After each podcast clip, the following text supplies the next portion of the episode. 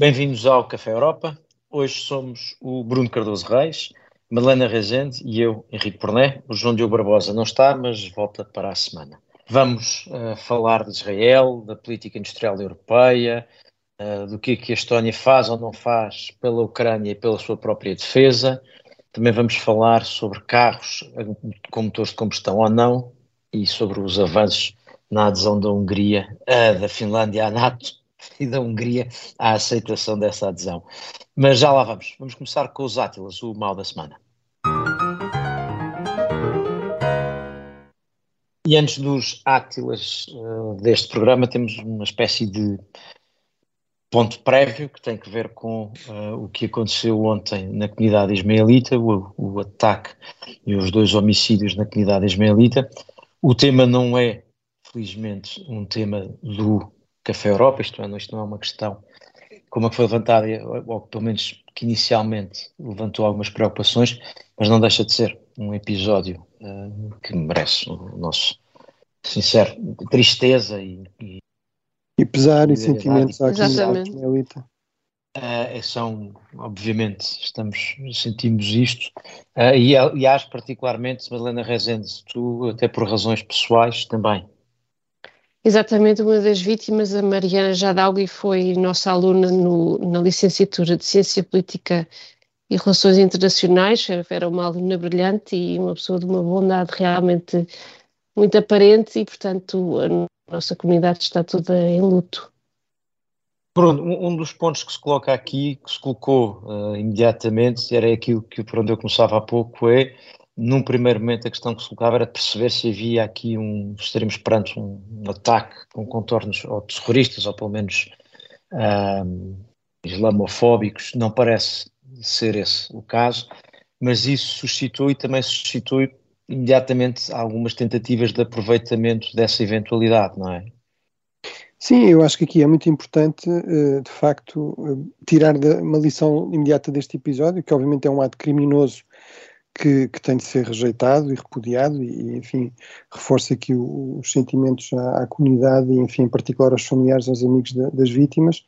Uh, e, portanto, nada disto é desvalorizar toda a seriedade do que aconteceu, uh, esta tragédia, mas, mas, de facto é muito importante termos eh, alguma calma na, na, na avaliação das coisas, perceber exatamente tanto quanto conseguimos, e apesar de tudo só passaram algumas horas, mas aparentemente já temos uma série de informações que nos levam ou que apontam para que será de facto um ato isolado, eh, que não terá aqui uma dimensão, digamos, de violência sectária e de violência terrorista, no sentido que, que é o sentido, digamos, canónico do termo, ou seja, não, não, a violência terrorista implica, além de, digamos, ataques indiscriminados contra civis, com, voz, com vista a provocar o terror, digamos, o alarme social, etc., haver aqui uma dimensão que vá para além da dimensão pessoal, ou seja, haver aqui uma dimensão ideológica eh, uma dimensão religiosa ou política. E, portanto, nada de facto aponta nesse, nesse sentido.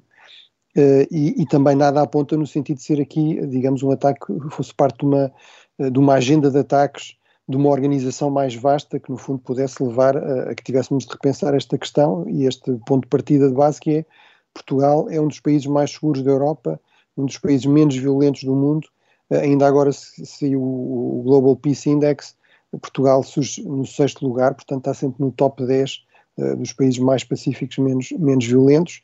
Obviamente isso, em certo sentido, ainda torna este tipo de eventos mais chocantes, mas temos de ter Exato. um pouco essa noção. E um segundo elemento que eu acho que é fundamental e que também foi sublinhado, que é esta ideia de que o grande problema aqui são uh, uh, refugiados, são é a abertura de fronteiras, é, é, a União Europeia, ele veio por via, por uma via legal, não entrou por via ilegal, este, este refugiado afegão, uh, e, uh, e de facto isso também não faz sentido, ou seja, é evidente que entre, não se pode garantir que entre refugiados, uh, que entre migrantes legais ou ilegais, não haja também pessoas com uma agenda criminosa ou inclusive terrorista, mas todos os dados objetivos mostram que, de um modo geral, as comunidades migrantes as comunidades de refugiados são muito menos eh, propensas à criminalidade do que as comunidades nativas, do, digamos, dos nacionais. E a questão do fechamento de fronteiras, de facto, é uh, uma completa ilusão.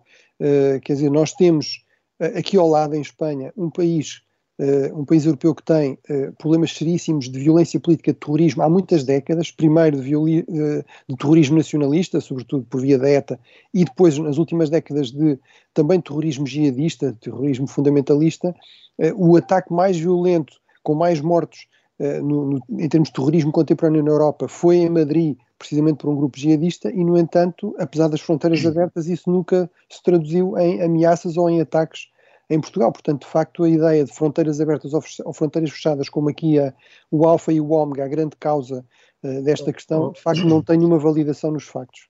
É, eu faria aqui, enfim, apenas três comentários. Um é que se registra-se esse impulso e esse impulso para aproveitamento que houve uh, imediatamente de alguns políticos, e no caso estamos a falar em Portugal, foi onde aconteceu, uh, se tivesse sido no país da União Europeia, provavelmente todos os semelhantes teriam feito o mesmo género, mas esse impulso imediato de tentar fazer o aproveitamento antes mesmo de saber o que é, para mim é a primeira coisa. A segunda é uh, as duas vítimas felizmente simbolizam bem muito do que a comunidade ismaelita é, porque é uh, uma minoria que se dedica a apoiar outras minorias, não particularmente a sua, a sua própria comunidade, mas é uma comunidade que é uma minoria e que apoia muito várias minorias e várias comunidades que não são. Muitíssimo bem integrada e, Exatamente. E, desculpa, eh, Henrique, só sublinhar este aspecto que é uma, que tem uma fundação eh, que é das mais importantes em termos de ajuda ao desenvolvimento a nível global, que ajuda vários países lusófonos, por exemplo, Moçambique, está muito presente,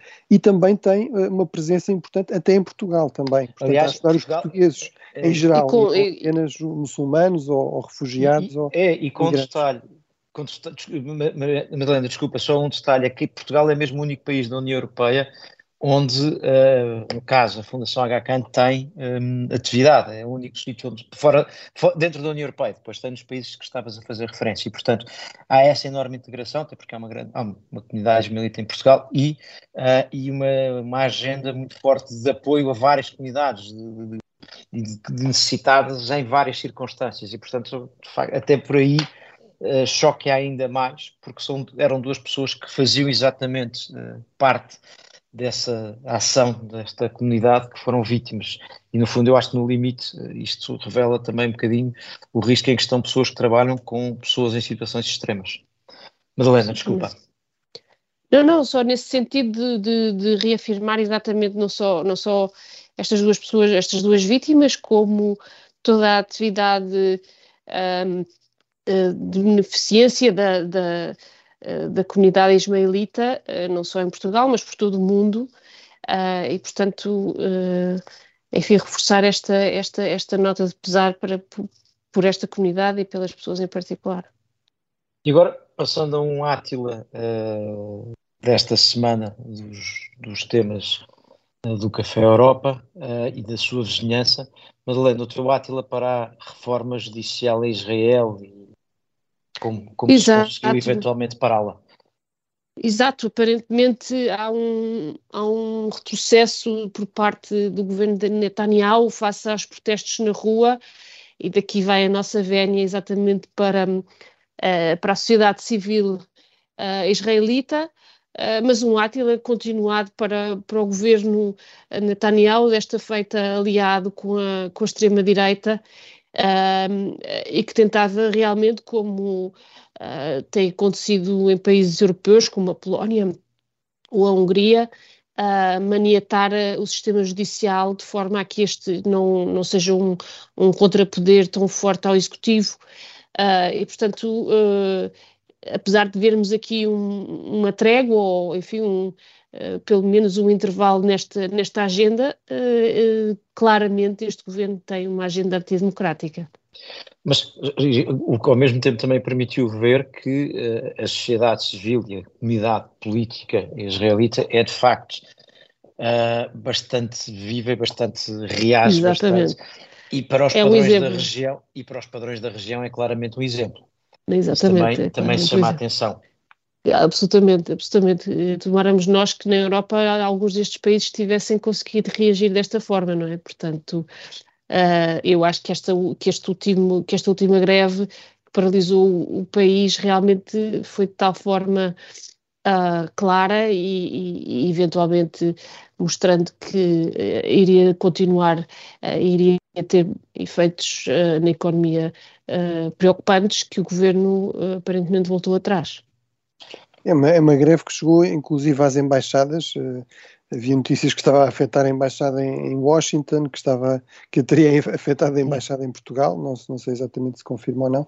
Portanto, mesmo setores que tradicionalmente não fazem greve, de facto, uhum. aderiram. e um, para mim parece-me evidente que a justificação, digamos, de Netanyahu não faz nenhum sentido, ou seja, numa democracia, numa real democracia e não apenas num regime que se diz legitimado pelo povo e que organiza umas eleições quaisquer, de vez em quando, mas numa real democracia tem de haver pluralismo, tem de haver uh, divisão de poderes, tem de haver, lá está os checks and balances, os pesos e contrapesos, no caso de Israel, que ainda por cima não tem uma Constituição no sentido tradicional, tem leis constitucionais que não têm uma dignidade especial, portanto podem ser alteradas no Parlamento por uma maioria simples. O papel, digamos, de contrapeso, de controle do Supremo Tribunal é ainda mais importante. E, portanto, esta ideia de que qualquer decisão do Supremo Tribunal pode ser anulada por uma decisão legislativa, eh, também mais uma vez com uma maioria simples, e que ainda por cima se vai alterar, eh, digamos, o sistema de nomeação de juízes para reforçar, digamos, a governamentalização, o peso de juízes, digamos, nomeados pelo governo atual, são tudo péssimas notícias. Agora, eu acho que foi importante, digamos, este, este, esta mobilização da sociedade civil israelita, eh, demonstra que Israel é, ainda é uma democracia. Agora, eu acho que de facto uh, há aqui problemas sérios e, portanto, temo que estas tensões crescentes, esta fragmentação, esta hiperfragmentação, a política israelita sempre foi bastante fragmentada, mas está cada vez mais fragmentada, dá cada vez mais poder a partidos cada vez mais pequenos e mais extremistas e mais nacionalistas Radicais. e mais religiosos, tudo isso de facto parece péssimo do ponto de vista daquilo que é, digamos, um património político uh, muito importante de, Israel uh, ao longo destas décadas. E, eu temo que a história ainda não tenha terminado e que ainda não tenha tido um final uhum. feliz. acho que, enfim, temos Também aqui um desfecho adiado, mas eu acho que temos de continuar a estar preocupados e a seguir com atenção o que se passa em Israel. E nessa medida, uma coisa que diz isto parece importante ter presente, que é precisamente à medida que os partidos mais pequenos, mais de nicho e mais radicais uh, têm mais poder, a probabilidade de pulverização do espaço político e de dificuldade de acordo uh, sobre o que é normalmente património comum vai-se vai -se esbroando. Isso é, o que, é, é um bom exemplo disso. E mudando, mudando de tema, uh, onde também me parece não vai ser fácil encontrar algum acordo, é o meu Átila, a propósito da recentemente anunciada, enfim, não foi anunciada como política industrial europeia, mas foi primeiro anunciado uh, em Davos pela Presidente da Comissão Europeia como sendo um plano industrial dentro do Green Deal e agora tem sido uh, entregues várias peças. E o meu Átila não é tanto para a proposta em si ou para as propostas em si, já lá vamos, mas é para aquilo que me parece ser, um, por um lado, uma espécie de quadratura do círculo, portanto difícil de fazer, uh, e por outro lado, uma transformação fundamental que está a acontecer não só na Europa, mas uh, até no Ocidente. Uh, só para repor o contexto, nos últimos tempos, depois da Presidente da Comissão ter anunciado essa política industrial do, do Pacto Ecológico, surgiu o chamado Net Zero Industry Act, o Critical Raw Materials Act e já tinha aparecido uma, uma, uma renovação das, das, regras transitórias relativamente aos auxílios de Estado. Tudo isto somado, e eu mantenho os títulos dos, dos nomes dos, destas, destes, destas propostas em inglês, porque elas normalmente quando são traduzidas para português ficam ainda menos compreensíveis. Basicamente a ideia da Europa neste momento parece ser a de que quer produzir as tecnologias das, da economia verde na Europa, quer fazê-lo uh, subsidiando ou apoiando essas tecnologias, vai precisar uh, de matérias-primas uh, e aí já quer ir buscar a países terceiros e quer competir com os Estados Unidos no apoio a estes investimentos, por um lado, e quer reduzir a dependência em relação à China. Isto é um pouco o, o retrato que nós temos. O problema é que nada disto é necessariamente fácil e, e nem sempre garantidamente correto fazer. Nós estamos a assistir a um, uma transformação no mundo que vivemos nos últimos 30 anos, um, em que a lógica era de globalização, de comércio, de alguma paz pelo comércio, se assim se pode dizer, enfim, na Alemanha acreditava-se mesmo nisso, pelo menos o conceito ainda atualmente está a ser discutido, ou dizer que está a ser posto em causa, que não teve todo o sucesso. Mas eu temo que todas estas iniciativas nos estejam a levar para um caminho quase oposto, que é fechar fronteiras, proteger as nossas indústrias, concorrer com o vizinho do lado para ver quem é que subsidia mais e depois arranjar maneira de ir buscar matérias-primas a países terceiros, concorrendo precisamente com a China. Ignorando que eh, talvez não seja ideal passarmos de, do que tivemos nos últimos 30 anos para um mundo fechado. Eu acho que esse é o risco.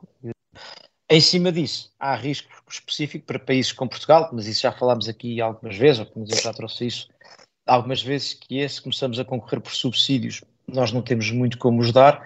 E temos, aliás, um problema acrescido, é que se tivermos que usar os fundos europeus para dar subsídios, dificilmente poderemos, porque como nós somos beneficiários dos fundos da coesão e os fundos da coesão não podem ir para grandes empresas, por norma, e só pode ir para as regiões uh, uh, mais pobres, uma grande empresa com um projeto industrial numa zona não uh, deprimida, corre o risco de não poder ser financiado, porque nós não temos mais onde ir do que não seja aos fundos europeus. Mas essa é outra parte da discussão. Mas eu acho que estamos a assistir a uma mudança de paradigma e não tenho a certeza que estejamos muito atentos, em particular em Portugal, ou muito certos na Europa inteira.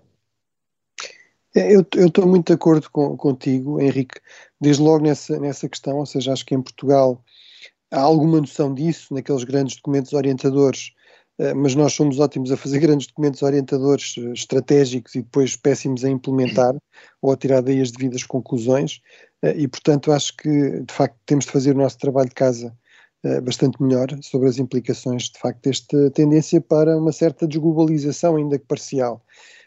Eu percebo, ou seja, eu que sou mais da área da segurança, há muito tempo que acho que é preciso ter mais em atenção em certos setores, em certas tecnologias, uh, as implicações não apenas económicas, mas também, se quisermos, securitárias. Uh, portanto, até aí tudo bem, uh, acho que é muito importante isso acontecer, um, mas de facto não se pode, à conta disso, no fundo, entrar aqui numa lógica de completo fechamento, porque isso vai ter custos muito elevados, quer dizer, em termos de inovação, de dinamismo e mesmo em termos de custos, ou seja, uma das razões por trás desta, que, que, eu acho que está por trás já deste problema da inflação que estamos a viver, é certamente a questão da guerra. Uh, todas as guerras geram inflação, mas é também, uh, em, em, parte, a herança destas guerras comerciais que começaram a partir de Trump e, portanto, no fundo, os primeiros sinais desta, desta, crescente, desta crescente tendência para um certo fechamento. Portanto, eu acho que, pelo menos, se deveria tentar mesmo em por um lado, identificar bem os setores em que realmente estas questões se colocam eh, e, portanto, não começar a generalizar sem mais, uh, e, de forma abusiva e, no fundo, como uma desculpa para protecionismo, uh, mais ou menos eh, sem, sem grandes bases em, em, preocupações de segurança ou estratégicas, e por outro mesmo, no caso da, das preocupações de segurança e estratégicas, apostar é, não, também na diversificação, ou seja, isso, a grande ameaça é essa, realmente, é sobretudo depender apenas de um fornecedor, numa quantidade muito grande, portanto apostar em alguma diversificação e apostar também o mais possível em parcerias com países uh, aliados de confiança, fiáveis, que têm o mesmo tipo de princípios, o mesmo tipo de visão do mundo uh, e que, uh, de facto, permitam, pelo menos, criar algumas economias de escala que não sendo da mesma escala que em termos globais, pelo menos não sejam simplesmente aqui de uma, Exato, de uma eu, eu, Pois, eu, eu, eu, eu sou um bocadinho menos cética do que vocês, ou seja, eu acho que esta esta tendência de, enfim, desta, destes blocos comerciais e económicos que se estão a formar uh, é, um, é, é, um, é, uma tendência que a Europa não pode ignorar e que tem que liderar de uma certa maneira se quer continuar uh, a ter algum papel, uh, enfim, nas relações internacionais e na economia internacional. Portanto, não a vejo como uma fórmula negativa, vejo-a como uma resposta não só às políticas americanas que, que, têm feito, que têm feito o mesmo e, e, também sejamos sérios, ou seja, a Europa também tem sido especialista ao longo dos tempos, das últimas décadas, apesar de, enfim, de ser um, um, um, membro construtivo da Organização Mundial de Comércio, etc., mas eh, sempre usou muito uh, das suas políticas uh, regionais para se, para se uh, isolar do resto do mundo e, e enfim, e, e, competir com o resto do mundo. Portanto, não, não vejo isto como uma descontinuidade absoluta em relação ao passado. Aí vamos ver, Madalena, suspeito que estamos numa inversão, não, não uma descontinuidade absoluta. Aliás, acho que reglobalização é mais o termo do desglobalização. mas, mas há alguma transformação que me parece. Uma desglobalização parcial, mas enfim, mas claramente há aqui espaço para debate. Isso, e parece-me que voltaremos uh, a esse debate e voltaremos já de seguida, para já chegamos ao fim da primeira parte do Café Europa desta semana, voltamos já de seguida.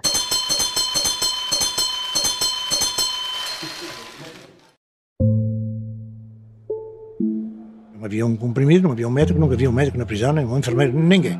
Os prisioneiros que morriam, morriam lá, se não era todos os dias, era quase. Este é o Sargento na Cela 7. Uma série para ouvir em seis episódios que faz parte dos Podcast Plus do Observador. É um livrinho pequeno e, e fiz um código com base nesse livro. Episódio 3 O Código Secreto. E ele mandava informações militares para cá para eu entregar ao Ministério. António Lobato foi o português que mais tempo esteve em cativeiro na Guerra de África sete anos e meio. Pode acompanhar todas as semanas no site do Observador ou nas plataformas de podcast. Um novo episódio a cada terça-feira. Os Podcast Plus do Observador têm o apoio da Onda Automóveis. E regressa aqui o Café Europa desta semana. Continuamos com o Bruno Cardoso Reis, a Madalena Rezende e eu, Henrique Porné.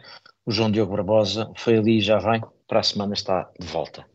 Vamos arrancar a segunda parte com o que de bom aconteceu esta semana. Venham os croissants.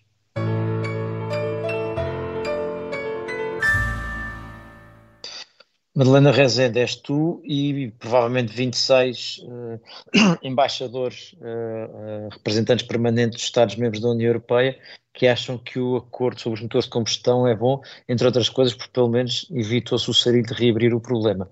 Ou é mais do que isso? O teu croissant para o acordo sobre os motores de combustão? Sim, ou seja, a Alemanha veio na 11 hora um, impedir, aparentemente, ou bloquear o acordo para que uh, em 2035 uh, ah, se deixassem de produzir motores de combustão na Europa, é? no, dentro do, do, contexto da luta contra o aquecimento global e, e, e os gases de efeito de estufa.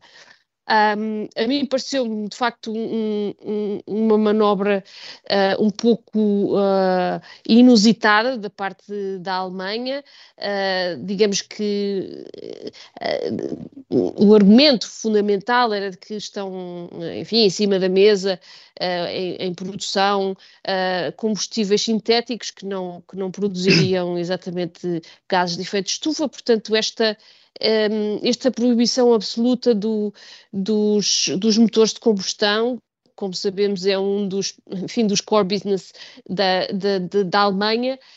Um, e que eles têm, enfim, tornado cada vez mais eficientes ao longo, enfim, das últimas décadas um, me pareceu um bocadinho, uh, digamos, fora do contexto.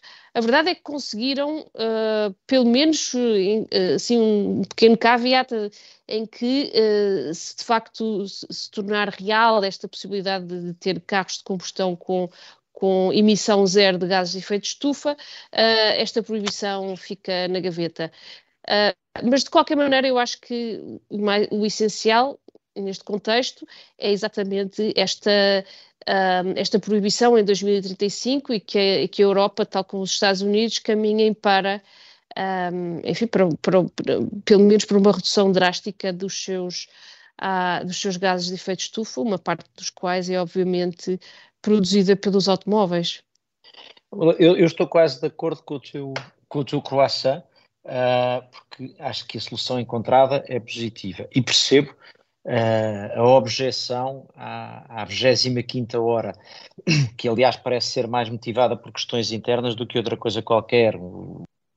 Os liberais, e foi o ministro liberal alemão que liderou esta revolta, por assim dizer, uhum. uh, chegam aqui também preocupados com os resultados que andam a ter na Alemanha. Portanto, não há vaga suspeita, ou enfim, alguma suspeita justificada de que a motivação é mais interna, pelo menos a necessidade de, de recuperar uh, reputação interna.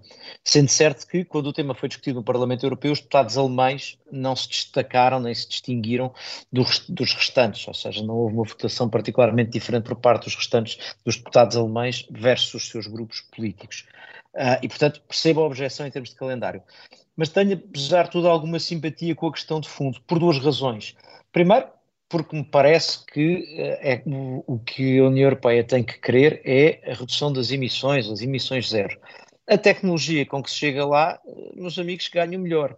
E, portanto, uh, manterem aberta a possibilidade de uma tecnologia, outra do que aquelas que se conhecem hoje, ser capaz de atingir esse resultado, não parece que tenha, que deva ter por princípio nenhuma objeção, muito pelo contrário. Portanto, se isso for possível, dizem à data 2, os uh, e-fuels uh, tornam-se ou são úteis para um Porsche 911, porque quem tem dinheiro para comprar aquele carro também tem dinheiro para pagar o, o combustível que será. Bom, não sei, logo veremos quando lá chegarmos, também se dizia que, que as renováveis eram muito caras e deixaram de ser por outras razões. Mas quer dizer, do ponto de vista tecnológico, eh, as instituições deviam ser mais neutras. Duas outras notas só, uh, por curiosidade, é que o comissário Breton, aqui há uns meses, tinha dito que era a favor de separar para pensar a caminho de 2035. E, entretanto, França, desta vez, não disse isso e Breton também não. E, a propósito, alguns países uh, também se esconderam atrás da Alemanha, mas a gostar da ideia. Um deles que ficou ali preocupado foi a Itália, porque queria isto, mas era por causa dos biocombustíveis, uh, e ficou sem perceber se o benefício é para os dois, ou pelo menos a certa altura não percebi se o benefício era para os dois lados ou não. É, sim, não, eu estou muito de acordo com, com, o teu princípio, Henrique, que é no fundo aquilo que é fundamental, ou que deve ser fundamental, são os resultados, não? ou seja, não há que criar aqui uma espécie de estigma de princípio em relação aos motores de combustão interno, que tiveram um papel bastante importante, aliás, no, no progresso civilizacional durante muitos anos. Portanto, acho que sim, acho que é, é como tu dizes, ou seja, se conseguir chegar lá por essa via, uh, tudo bem. Uh, acho que também é importante reconhecer que de todos os grandes atores uh, económicos, tecnológicos a nível global, realmente a Europa é aquele que mais tem esforçado para avançar no sentido realmente das emissões zero, do impacto zero. É verdade tem um histórico que vem da Revolução Industrial, ter sido, digamos, o primeiro importante contribuinte para, para o problema, mas já há muito tempo que não é o contribuinte principal. Eh, a Europa destacou-se há muitas décadas por começar a desenvolver, de facto, políticas de combate à poluição e, de, eh, e portanto, também já tem um histórico bastante longo de procurar compensar, enfim, inverter esse, esse, esse, esse passado histórico de, de ser o, o, o, primeiro poluidor, pelo menos em termos cronológicos, e, e, portanto acho que isso também remete para aquela questão que é uma outra dimensão importante, que é uh, as implicações disto em termos de toda a discussão sobre a taxa do carbono, ou seja, sobre a ideia de que não se pode estar, no fundo, a dar aqui uma vantagem competitiva um, a, a, países e a, e a indústrias polu altamente poluentes fora da União Europeia, quando entram na União Europeia. Portanto, acho que isto também reforça a legitimidade da União Europeia para poder avançar com essa discussão, como sabemos é bastante controversa, nomeadamente, eh, enfim, noutras regiões do mundo. Mas, mas, isso também levanta outro tema, Bruno, que era um pouco aquilo que estavas a dizer por causa da questão histórica, que é, antes de deitarmos fora o motor de combustão uh, interno, uh, onde somos melhores que o resto do mundo, em, em regra, uh, e, portanto, abrirmos as portas aos motores elétricos como regra geral, convém ter a certeza que não estamos a destruir uma indústria em que somos melhores uh, e, a, e, a, abrir as portas a uma indústria em que eventualmente não competimos de igual para igual com outros. Insisto, preservando o princípio dos resultados, mas uh, esse detalhe também não é irrelevante, não é? Sim, claro, esta ideia de que estar a defender uma indústria europeia, quase por princípio, é uma coisa terrível e, e maquiavélica e maléfica, quer dizer, bem, a verdade é que sem indústria, sem comércio, sem serviços, ou seja, sem atividades económicas, uh, não há dinheiro, não é? Não há dinheiro para, para, cooperação, nem para ajuda ao desenvolvimento, nem para combate à, à, à, crise climática ou para promover políticas, digamos, mais favoráveis ao ambiente. Portanto, isto não é uh, se, estar preocupado, como tu dizes, com um setor económico altamente relevante, é uma preocupação legítima, não é? Não pode ser a única, a exclusiva, não pode anular tudo o resto, mas eh, é uma preocupação perfeitamente legítima. Bruno, e a propósito de preocupações legítimas ou nem tanto, uh, o teu croissant para a decisão da Hungria de finalmente aprovar a adesão da Finlândia à NATO? Sim, podia ser um Atila para manter, uh, por manter a Suécia no limbo, ainda por cima com esta ideia de que a Suécia andou a fazer, os suecos andaram a fazer declarações que o partido do governo, o partido Fidesz, o partido do Primeiro-Ministro Orban consideram, digamos, excessivamente críticas.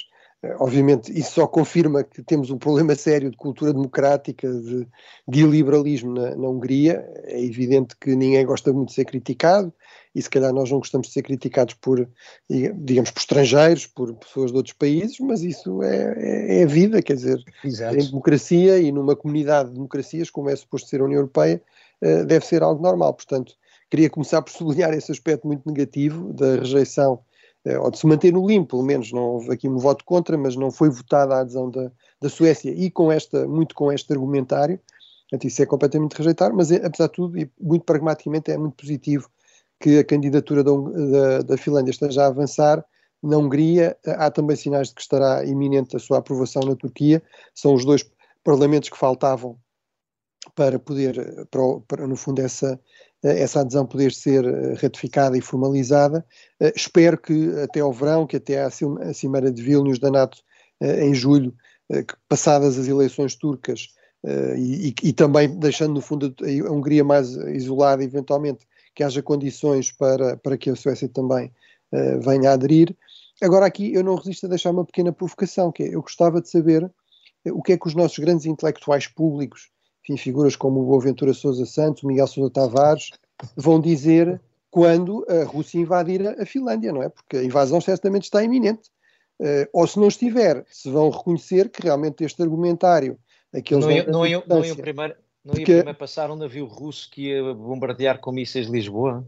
Pronto, além disso, não é? Mas portanto, isso aparentemente também não se confirmou, mas se a Rússia não invadir a Finlândia, parece-me que é evidente que a razão que a Rússia alega para ter invadido a Ucrânia é manifestamente falsa.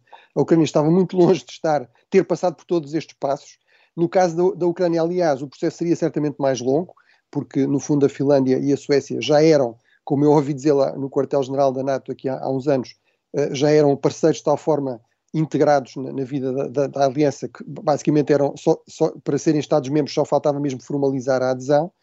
Mas, mas portanto, mesmo para, para países que estão já muito integrados, há sempre um processo uh, que não, não foi sequer iniciado para o caso da Ucrânia, portanto, uh, no caso da Finlândia, ele está praticamente concluído, é um país que tem uma fronteira de mais de mil quilómetros com, com a Rússia, portanto, se realmente, vamos ter aqui um teste, se realmente a grande questão de, para a Rússia, a grande ameaça para a Rússia, a ameaça que aparentemente justificaria invadir outro Estado soberano, violar as normas da Carta das Nações Unidas, é realmente o alargamento ou a expansão da NATO, então vamos ter aqui um teste, vamos ver realmente se a Finlândia vai ou não ser invadida pela Rússia depois de se tornar um Estado-membro da NATO, como eu espero que aconteça muito em breve, e obviamente espero que eh, aconteça muito em breve, porque, não acredito que haja uma invasão, porque acho Exato. que os finlandeses muito bem nós perceberam... Calculamos, nós calculávamos que era essa o que tu desejavas. Exato. Os, os, finlandeses muito bem perceberam que realmente a, a, NATO é uh, uma aliança que dá a melhor garantia de segurança a nível global e, e é uh, no, o grande instrumento de defesa coletiva a nível da Europa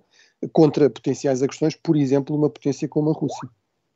Só, só eu fazia aqui, uh, concordando com tudo o que tu dizias, inclusive com esta última cotovelada final, uh, mas, mas acrescentaria aqui uma coisa, que a Hungria parece-me, tu, tu fazias referência precisamente a que tudo indica que na Turquia uh, a Finlândia também vai passar, e por um lado diria, isso é bom, até porque dos dois ser primeiro a Finlândia uh, fica mais, uh, mais seguro aquela região, portanto, se quisermos a quem tem Está mais disposta maior, a funcionar. Exatamente, quem tem, quem tem a fronteira maior, e portanto nessa perspectiva parece-me positivo, mas isso chamaria a atenção ainda outra coisa, que dá a sensação de que a Hungria é um bocadinho um, um agarrem-me se não eu bato-lhes, porque a Hungria esteve a, a, a hesitar e a enfim, ali em posição dúbia em relação à Finlândia, até se perceber que a Turquia ia uh, aceitar a Finlândia e a Hungria já não quis ficar com o ónus de ser a Hungria a impedir. Portanto, parece-me que a questão é sempre uh, a Turquia. Uh, a Hungria está só a apanhar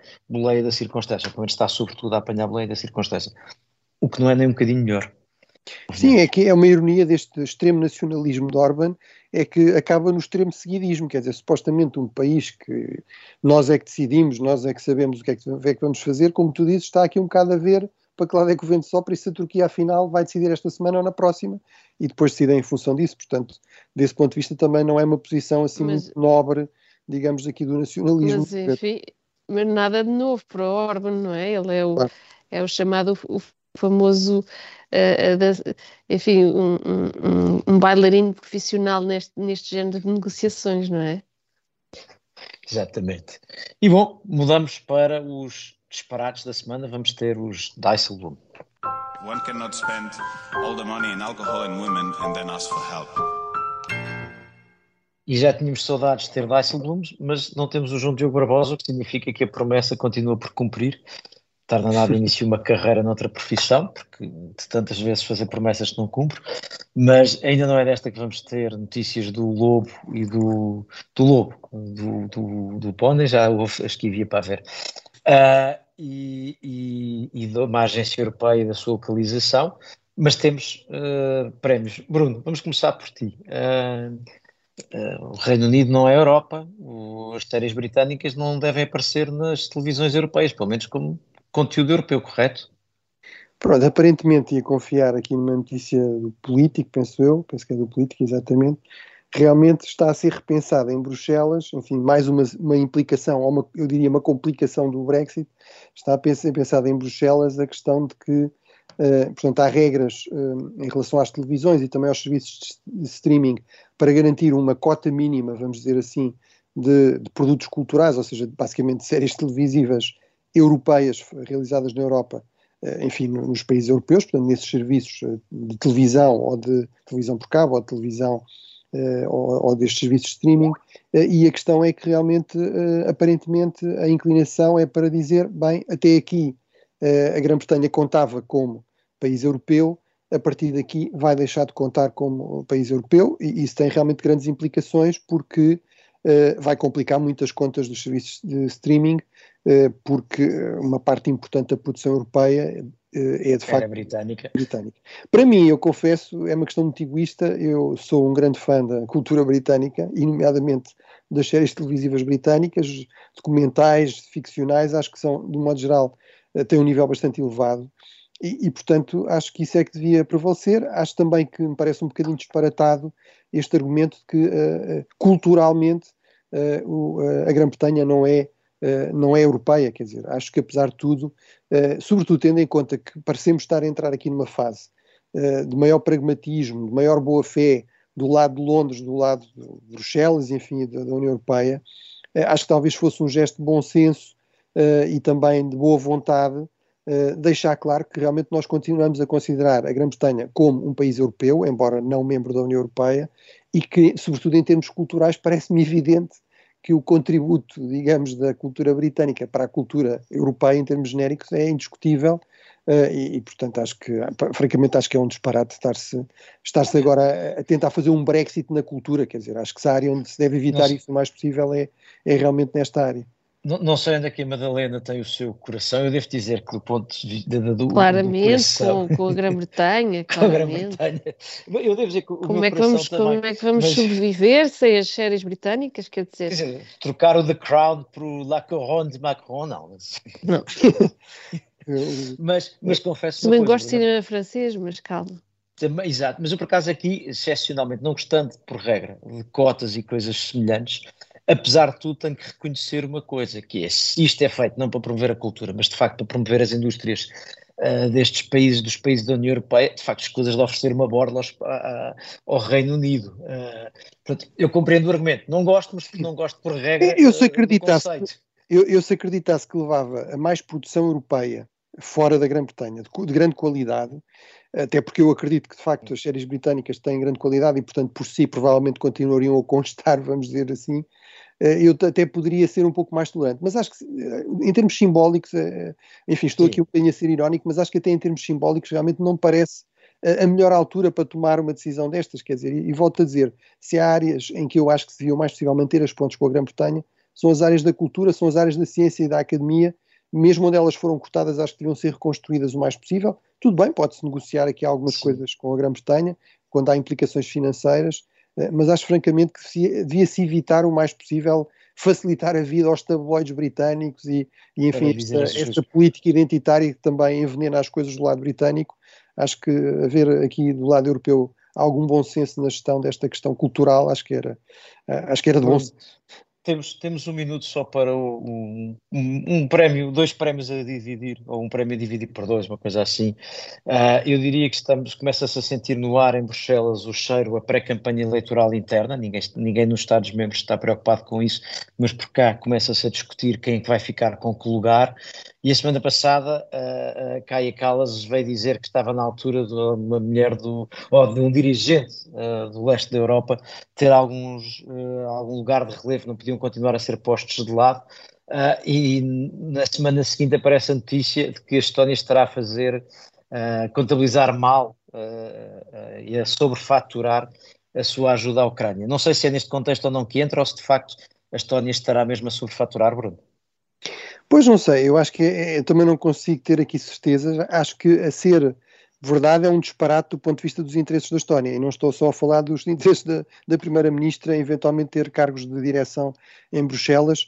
Acho que é absolutamente vital para a segurança da, da Estónia, eh, de facto, continuar a, a apoiar-se a Ucrânia e que haja um amplo consenso europeu no, europeu no sentido desse apoio continuar, nomeadamente através deste mecanismo europeu de apoio à paz, que tem financiado parcialmente uh, estas cedências de armamento à, pelos países europeus à Ucrânia e, portanto, é fundamental que não haja dúvidas que toda a gente está a cumprir as regras na letra e no espírito da mesma forma. E se houver essas dúvidas, isso vai criar aqui problemas à ajuda à Ucrânia e isso acho que é péssimo para, para a Estónia. A, a suspeita era de que uh, uh, a Estónia oferecia à Ucrânia armamento velho, mas e, e depois dinheiro, mas claro. cobrava à União Europeia o valor do que ele substituía. O Ministro da Defesa ucraniano já vai dizer que estão muito gratos a tudo, gratos a tudo que a Estónia tem feito. Eu, eu suspeito que Uh, questão de certeza, uh, não sei se isto entra naquela discussão dos lugares ou não, mas o tal artigo do Político, enfim, há várias discussões, mas um artigo no Político falava do nosso querido Charles Michel, de que o João Diogo tanto gosta, de quem o João Diogo tanto gosta, uh, mas hoje não está cá para comentar, e desfazia o Charles Michel e a sua carreira política, mas depois no fim dizia que se calhar ainda tinha uma carreira como potencial Presidente da Comissão Europeia. Parece-me que era um artigo escrito em espírito Dijsselbloem, e portanto fica aqui aqui a memória. Nós voltamos para a semana com o Café Europa e certamente com o João Diogo Barbosa de volta. Até lá.